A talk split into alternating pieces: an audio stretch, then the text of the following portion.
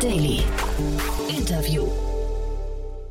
Herzlich willkommen zurück zu Startup Insider Daily. Mein Name ist Jan Thomas und wie vorhin angekündigt, Martin Böhringer ist bei uns zu Gast, der CEO und Co-Founder von Staffbase, ein Unternehmen aus Chemnitz, das also richtig Rückenwind hat, muss man sagen.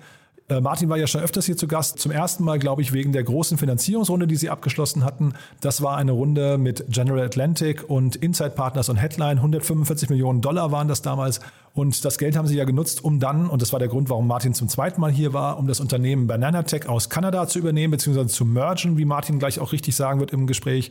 Und dann jetzt heute sprechen wir über die zweite Übernahme oder die erste Übernahme nach dem Merger. Nämlich jetzt hat Staffbase das finnische Unternehmen Valo übernommen und was es damit auf sich hat und wie so eine Integration vonstatten geht und wo Staffbase auch heute steht, das alles jetzt, wie gesagt, gleich mit Martin im Gespräch. Ist ein super interessantes Gespräch geworden. Kurz noch der Hinweis auf die Namenas-Folge. Nachher um 16 Uhr, wir bleiben finnisch, ist bei uns zu Gast Veli-Pekka Kuoppala. Er ist aus Finnland, er ist der Chief Strategy Officer von Fairown, ein Unternehmen aus Estland. Veli-Pekka sitzt aber gerade in Frankreich und baut dort äh, quasi den, den nationalen Vertrieb auf und spricht aber auch hervorragendes Deutsch. Deswegen war das ein tolles Gespräch, muss ich sagen. Sehr amüsant, weil natürlich dieser finnische Akzent mitschwingt. Es ist sehr äh, charmant, muss man eigentlich eher sagen. Ja, wir haben gesprochen, wie gesagt, über das Thema Circular Economy. Dafür steht Fair Own, möchte dafür sorgen, dass wir Geräte, die wir benutzt haben, nicht mehr wegschmeißen, sondern in einen zweiten Kreislauf, in ein zweites Leben überführen und haben damit gerade sehr viel Erfolg, haben auch gerade eine Finanzierungsrunde abgeschlossen in Höhe von 4,2 Millionen Euro. Und genau darum geht es nachher um 16 Uhr. Es lohnt sich reinzuschalten. Damit genug der Vorrede. Jetzt, wie gesagt, Martin Böhringer, der CEO und Co-Founder von Staffbase. Und vorher nochmal ganz kurz die Verbraucherhinweise. Startup Insider Daily. Interview. Super, ja, dann freue ich mich. Martin Böhringer ist wieder hier, CEO und Co-Founder von Staffbase. Hallo Martin. Hallo Jan. Ich glaube, Martin, ich bin gar nicht sicher, zum dritten oder zum vierten Mal schon. Also du bist auf jeden Fall hier ein Stammgast. Ha, ja, ja, das ist das dritte Mal, dass wir sprechen. Wahnsinn, ne? Und äh, das letzte Mal war schon, also wir haben einmal gesprochen über eine große Finanzierungsrunde von euch und dann letztes Mal über eine Übernahme und heute geht es schon wieder über eine Übernahme. Ja, verrückt, oder? Ja, Wahnsinn, äh, hätte ich, ja. Hätten wir gar nicht so gedacht. Äh, es war eigentlich nicht Teil des Businessplans, dass wir hier äh, jetzt zwei große Übernahmen in einem Jahr machen. Ähm, aber es hat sich, hat sich echt angeboten. Mhm. Ähm, ähm, zwei Abkürzungen gefunden, um unseren Plan praktisch noch schneller umzusetzen. Und zwei ganz tolle Teams. Ja, und jetzt also Valo aus Finnland, mhm. die super zu uns passen. Bevor wir jetzt darüber reden, Martin, lass uns mal ganz kurz für die, die euch nicht kennen, weil ihr habt ja wirklich einen krassen Lauf gerade. Lass uns mal kurz, also Chemnitz, da werden die meisten schon sagen, Moment mal, gibt es in Chemnitz überhaupt Startups, ja? Und äh, dann vielleicht zu euch, also vielleicht kannst du mal ein, ein Wort zum Ökosystem Chemnitz ver verlieren und dann vielleicht mal zu eurer Idee, zu eurer Strategie und wo ihr gerade steht. ja, ja, also wir, ja, wir, wir, unser Hauptquartier ist in, in Chemnitz, ja, unser Headquarter. Ähm, ich bin selbst auch gerade in, in Chemnitz. Äh, wir sehen uns aber nicht als, als Chemnitzer Startup, ähm, sondern wir sind international. Wir haben über 200 Leute in Nordamerika ähm, und 300 Leute, reichlich 300 Leute in Europa. Mhm. Davon sind 120, 130 Leute etwa in Chemnitz ähm, und nochmal etwa so viel in Dresden. Also sind, sind schon äh, stark Sachsen-lastig. ähm, aber ja, ähm, was machen wir? Äh, wir, wir helfen großen Unternehmen bei der Mitarbeiterkommunikation.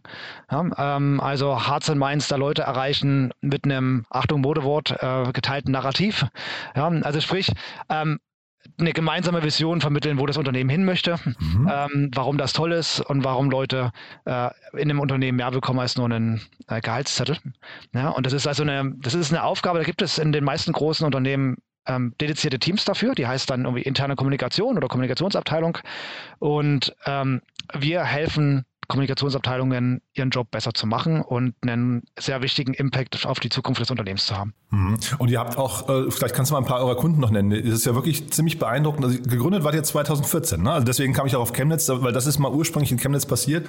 Aber du hast, ich, ich glaube, wir haben beim letzten Mal schon besprochen, ihr habt ja relativ viele Standorte schon, ne? Ja, also wir sind total opportunistisch gewachsen. Unsere Kunden sind ja überall.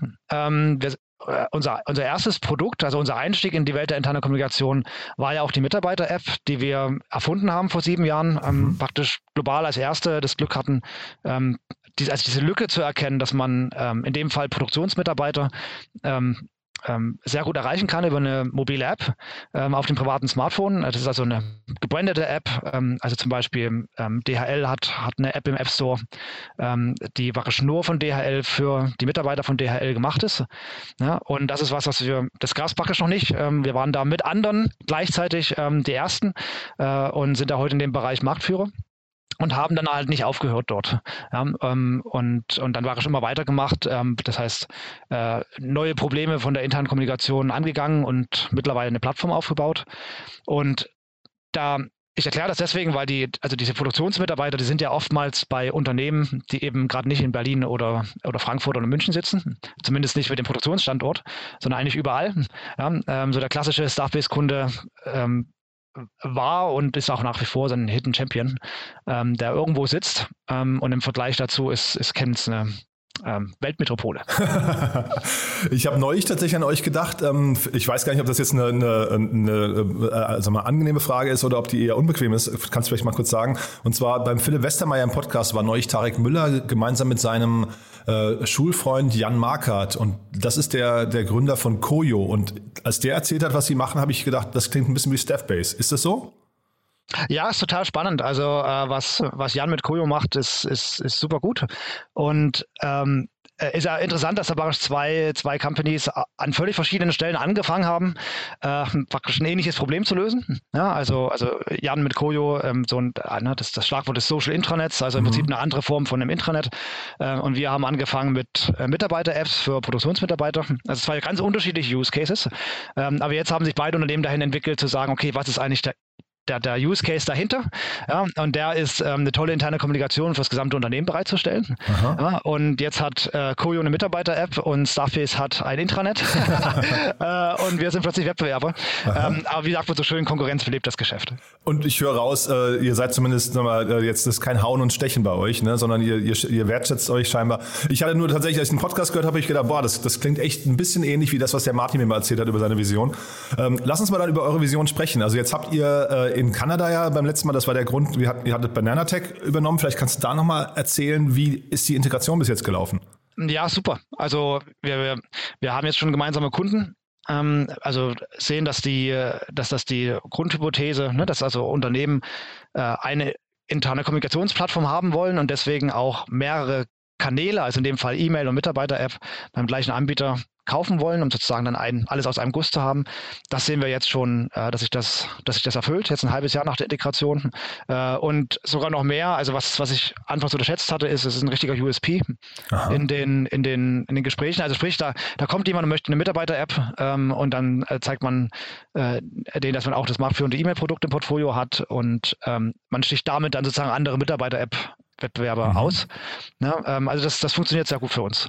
Gibt es denn da schon Learnings, die du teilen kannst bei der Integration? Weil ich finde das ja immer einen super spannenden Schritt. Ja, also wir haben ja letztes Mal nicht über den Kaufpreis. Ich glaube, den Kaufpreis habt ihr auch nicht äh, kommuniziert, wenn ich es richtig weiß. Ne? Aber ähm, das kann ja auch mal schnell Geld sein, was man einfach verbrennt, weil äh, hinterher vielleicht nach einem Jahr man feststellt, boah, das war entweder nicht nicht die richtige Idee oder es sind viel zu viele Schlüsselpersonen gegangen, weil sie einfach mit der Integration, mit der neuen Kultur gar nichts anfangen können. Gibt es da Learnings aus deiner Sicht? Ja, äh, ganz, ganz klar. Ich meine, es ist ja, ähm, Bananatech war für uns ja die zweite ähm, Akquisition. Wir hatten davor ja schon äh, Teambay akquiriert aus, aus Berlin, ähm, das Jahr davor. Mhm. Ähm, hatten also schon erste Erfahrung. Ähm, was bei Bananatech natürlich dazu kam, ist die, die Zeitverschiebung von neun Stunden ja, ähm, und natürlich die Größe. Mhm. und, und das ist schon, also ich glaube, es sind viele Dinge ganz toll gelaufen. Ja, also die, die, die Produktintegration, die gemeinsame Vision und das Team ist hochgradig kompatibel, einfach von der Kultur. Ähm, und deswegen läuft das auch so gut. Wir haben natürlich auch unglaublich viele Fehler gemacht. Ähm, und äh, mein Hauptlearning aktuell ist, dass wir praktisch noch äh, noch mehr Decoupling hätten betreiben müssen. Also ne, über neun Stunden Zeitzone, Zone, dass man also noch stärker sagen muss, okay, ähm, hier sind die, die fünf Objectives, ähm, ähm, ihr seid dafür verantwortlich, bitte macht. Mhm. und, und, möglichst wenig Abhängigkeiten praktisch äh, von, von Europa mit neun Stunden Zeitverschiebung zu schaffen. Da ist heute so, dass, dass also immer noch einige Teams ähm, ne, aus europäischer Perspektive heraus viele Abendmeetings haben und aus kanadischer Perspektive viele Morgensmeetings. Ne, und das ist natürlich äh, nicht, nicht die beste beste Möglichkeit, um da irgendwie schnell Dinge zu lösen. Ja, das heißt, da haben wir gelernt ähm, und machen das tatsächlich jetzt bei Valo auch anders. Hm. Vielleicht noch trotzdem noch kurz dazu die Frage, ähm, Ich weiß, dass man sich natürlich für einen Akquisitionsprozess holt man sich einen M&A-Berater rein, nehme ich mal an. Ne? Das macht man nicht alleine. Aber wie ist es denn anschließend, wenn man dann durch ist mit der Akquisition ähm, und man eben in die Integration kommt? Braucht man dafür auch externe Hilfe? Gibt es dafür Spezialisten oder macht man das alleine? Also, also wir haben es tatsächlich äh, ähm, alles alleine gemacht bisher. Also auch den, den, ähm, den Pre-Deal-Prozess. Also haben natürlich für die, in der Due Diligence, ne, haben wir uns Spezialisten reingeholt für das Thema Legal und das Thema mhm. Finance. Mhm. Ja, also da hat man dann so eine Unternehmens-, ähm, also ähm, eine Wirtschaftsprüfung, die dann da die Bücher durchkämmt. Aber das ist ja im Vorfeld, äh, ne? Ich meine jetzt quasi dann, wenn man einmal genau. unterschrieben hat und sagt, jetzt müssen wir eigentlich eine Teamkultur schaffen, eine gemeinsame. Das, ich finde das so heikel, deswegen frage ich, ja. Ja, also ich meine, Kultur ist was, da kennen wir uns aus. Ja? okay. also, also wir, wir, haben ja auch ein eigenes Kommunikationsteam und ich mache selbst viel. Mhm. Ähm, äh, da, da fühle ich uns safe. Ähm, na, also wir haben, äh, wir wollen natürlich dann gleich unser eigenes Produkt, Staffbase, ähm, an alle aus, ähm, haben dann einen Kommunikationskanal, ähm, kommunizieren da sehr, sehr transparent. Also da sind wir gut. Mhm. Mhm. Ähm, äh, nichtsdestotrotz brauchst du natürlich jemand, der die Fäden zusammenhält. Ja? Ähm, und ähm, also da haben wir ein, ein kleines Inhouse-Team schon gehabt. Ne, ich habe jetzt ja auch ähm, ein Chief of Staff, also die selber, die sitzt in San Francisco, also in der gleichen Zeitzone wie, wie Bananatech, ja, die da viel die Fäden zusammenhält. Ähm, das braucht man natürlich. Man braucht jemanden intern, das kann nicht der CEO machen, ähm, der immer mal mit den Workstreams dann so ein, ja, ein Check-in macht und wie läuft es denn bei euch und mal fleckt, wenn was nicht funktioniert. Äh, haben bisher keine MA-Berater gehabt, ähm, aber werden barisch diese internen Ressourcen jetzt noch weiter ausbauen. Mhm. Und jetzt das neue Unternehmen, das ihr übernommen habt, das ist ja ein relativ altes Unternehmen schon. Ne? Ich habe gesehen, 2001 gegründet. Das heißt, da fehlt schon fast so ein bisschen der Startup-Spirit vielleicht dabei, ne? Ja, das ist super interessant, ähm, dass das eben gerade nicht der Fall ist. Also ähm, es ist so, äh, das ist so das Verrückte, ne, wenn man äh, wenn man dann plötzlich auf so ein Unternehmen stößt und denkt, Mensch, die machen eigentlich das, was Surface macht, nur halt in einem ganz anderen Kontext. Aha. Also in dem Fall in einem Microsoft-Kontext.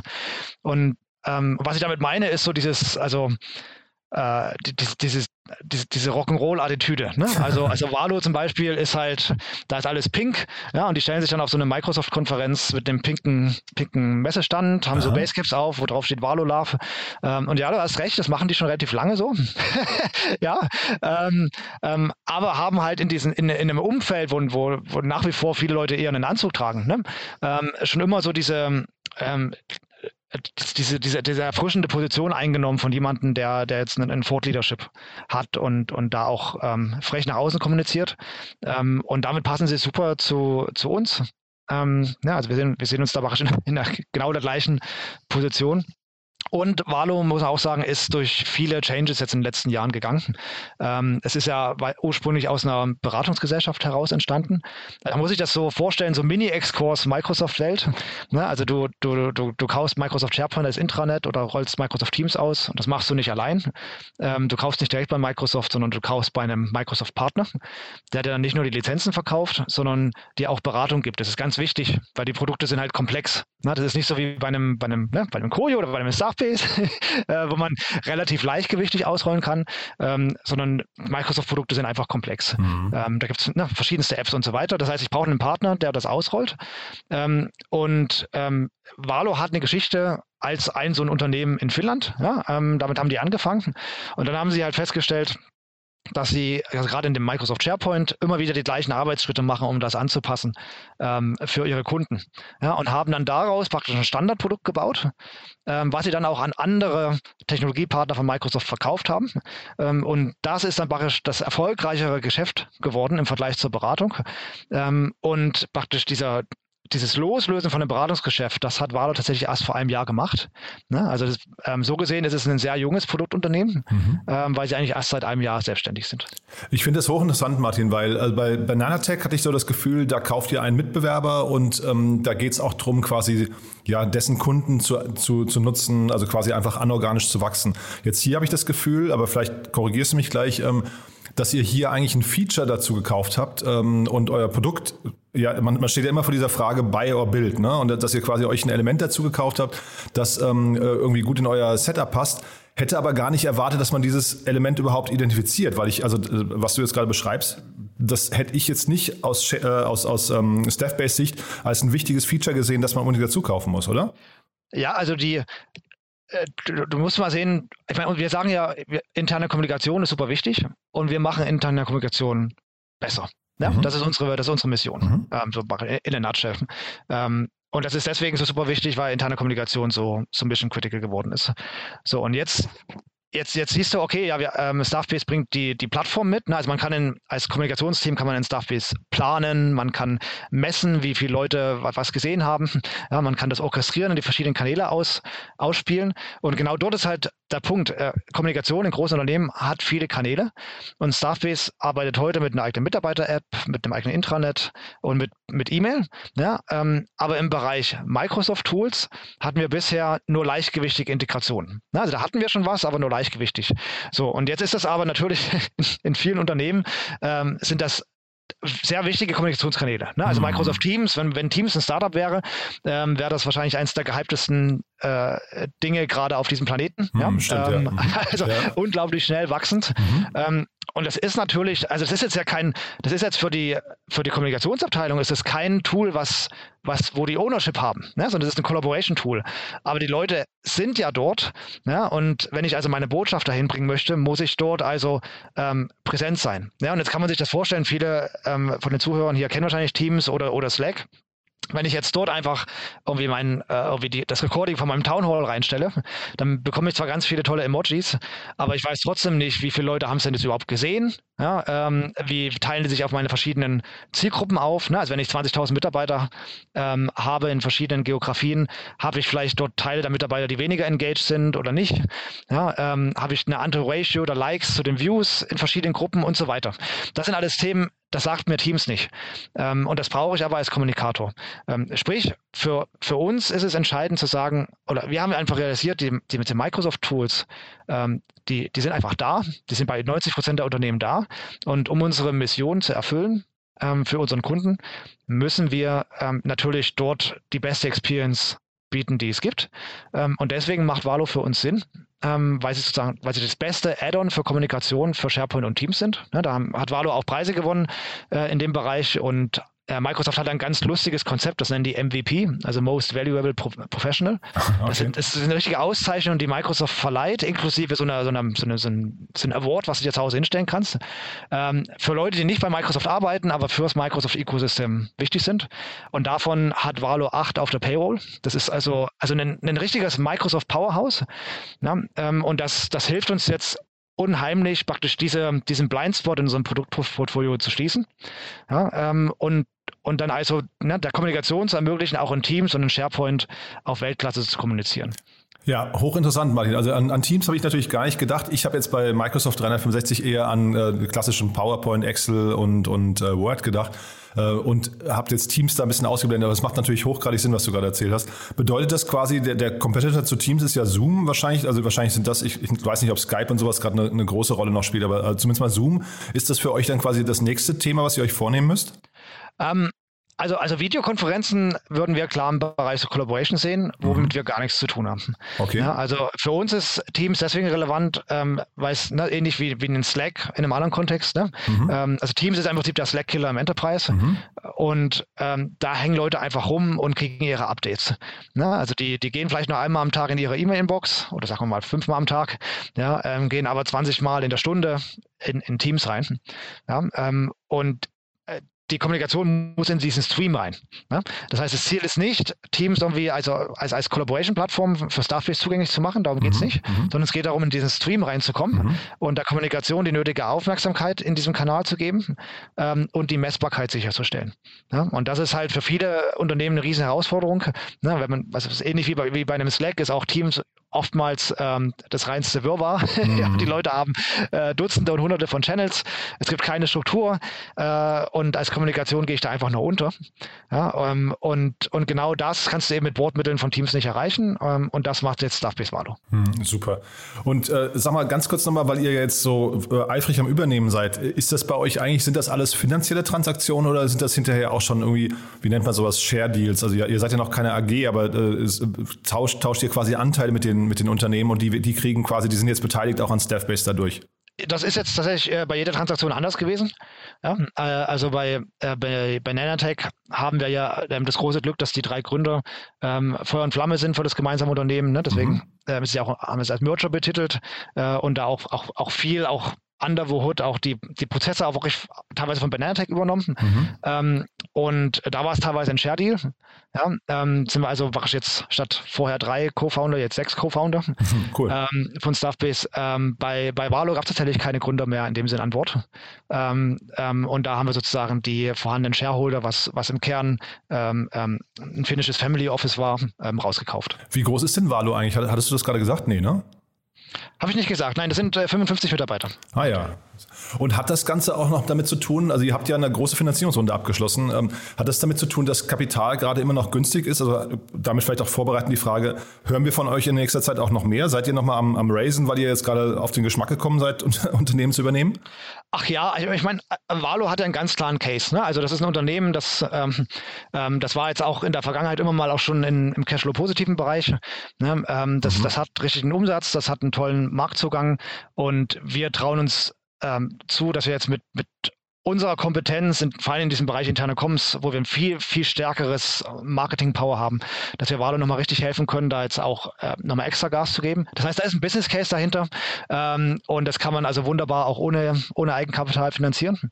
Ja, ähm, und wir gehen auch davon aus, dass sich das dann also schnell refinanziert. Ja, äh, das heißt, das wird jetzt kein Treiber sein für eine neue Finanzierungsrunde. Mhm. Nichtsdestotrotz wachsen wir unglaublich schnell. Also Starfish hat sich jetzt schon äh, in diesem Jahr mehr als verdoppelt. Ähm, und, und wir sehen halt, also es ist äh, das, das ist in weiten Teilen des Marktes eine Greenfield Opportunity, ne, weil hier mhm. gerade eine neue Kategorie entsteht. Ne, eine mhm. interne Kommunikationsplattform. Diese, diese Kommunikationsabteilungen hatten vorher einfach nie eigene Software. Die haben Software von anderen mitbenutzt. Ja, die IT hat ihnen halt was hingestellt. Ähm, sie hatten aber selber nicht dieses, dieses Dashboard, wo man sieht, wie erfolgreich ist eigentlich das, was ich hier tue. Ne, das bieten wir, das ist Greenfield Opportunity. Äh, deswegen sehen wir es als sehr sinnvoll an, weiterhin ein starkes Wachstum zu investieren. Ähm, und das wird natürlich irgendwann äh, neue Finanzmittel benötigen. Ähm, aber wann es soweit ist, ähm, ist erstmal jetzt ist, also es ist nicht direkt vor der Tür. Ja, es wird noch ein bisschen dauern, wir sind Aha. gut finanziert. Cool, Martin. Dann vielleicht nur eine letzte Frage. Kannst du noch mal ein bisschen Eigenwerbung machen? Ab welcher Größenordnung von Unternehmen soll, soll man sich denn mit euch beschäftigen? Also wer von den Hörerinnen und Hörern sollte jetzt zu seinem Chef gehen oder vielleicht ist selbst auch ein Gründer äh, oder Gründerin, die äh, sagen sollte, ich möchte mir mal Staffbase angucken, weil es vielleicht für uns funktionieren könnte? Ja, also ich glaube, also ich würde es mal umdrehen. Ja, interne Kommunikation äh, äh, kannst du, glaube ich, nicht unterschätzen. Mhm. Ja, und in dem, ab dem Moment, wo du dein Team nicht mehr äh, jeden Tag am Mittagstisch hast, ähm, äh, wird es kritisch. Ja? Da muss man sich also überlegen, wie, wie, kann, wie kann ich skalieren, wie kann meine Botschaft, meine, meine Influence skalieren. Ja? Und, und dann, dann kommst du natürlich, wenn du 20, 50 Mitarbeiter hast, äh, meistens noch ziemlich gut klar mit einem, mit einem Slack-Channel oder, oder einem Teams-Channel, je nachdem, auf welchem Stack man ist. Ähm, aber so ab 100, 200 Mitarbeiter äh, wird es dann, wird's dann kritisch. Mhm. Ja? Äh, und, und ab dem Moment ähm, sollte ich mir überlegen, was ich tue. Das heißt jetzt nicht, dass ich dann eine, eine Mitarbeiter-App schon brauche, ja? Ähm, aber ich brauche dieses Dashboard, dieses Cockpit. Ähm, also was wir sehen ist, dass viele, also gerade viele Startups fangen an, ähm, ähm, so ein Stuff wie E-Mail zuerst einzuführen. Also wir haben praktisch das ganze Who is Der amerikanischen Startup-Tech-Szene äh, in der Kundenbasis mit dem E-Mail-Produkt, ne, weil die dann eben anfangen zu sagen, okay, ich, ich ähm, das meiste passiert noch in Teams oder Slack, aber so alle zwei Wochen schicke ich so einen kuratierten Newsletter raus, ähm, der einfach der geil aussieht und den ich, den ich gut messen kann. Mhm. Ja, und da drin steht das Must-Know-Zeug drin, ähm, was, wo die, die Hälfte der Leute das wahrscheinlich in Teams und, und Slack übersehen haben. Ja, das ist so der Einstieg in die Welt der Kommunikation, dass man da einmal innehält als, als CEO und sagt, okay, was darf man jetzt eigentlich nicht verpassen? Ja, und dann geht es natürlich weiter, dann, ähm, also spätestens mit 500 Mitarbeitenden, eigentlich schon früher, sollte man sich eine interne, also ein Vollzeit interne Kommunikationsteam ähm, leisten. Wir haben aktuell zwei Vollzeit-interne Kommunikatoren und die kommen äh, mit der Arbeit gar nicht hinterher. ähm, ne? ähm, und die brauchen dann natürlich noch ein Tool, weiteres Toolset. Die brauchen Intranet, ähm, die brauchen die Verzahnung mit Teams oder Slack. Ja, und dann, äh, dann, dann, dann fängt es an, ähm, dass man da also dann groß shoppen geht bei Staffbase. So, ähm, aber ich würde sagen, ab 200 Mitarbeitern ist zumindest E-Mail schon relevant. Großartig. Martin, vielen, vielen Dank. Glückwunsch nochmal zu der Übernahme. Und ja, ich habe das Gefühl, wir haben nicht zum letzten Mal gesprochen, ne? ja, ich hoffe doch, Jan. Super. Dank dir, ne? Schönen großer Chemnitz. Ja. Bis dann. Grüße, ciao. Ciao. Startup Insider Daily, der tägliche Nachrichtenpodcast der deutschen Startup-Szene. So, das war Martin Böhringer, der CEO und Co-Founder von Staffbase. Ich hoffe, es hat euch Spaß gemacht. Wenn dem so sein sollte, wie immer die Bitte, empfehlt uns gerne weiter. Und ansonsten würde ich mich natürlich freuen, wenn ihr nachher wieder einschaltet. Um 16 Uhr geht es hier weiter. Dann, wie gesagt, mit Veli Pekka Kuopala, dem Chief Strategy Officer von FairOwn.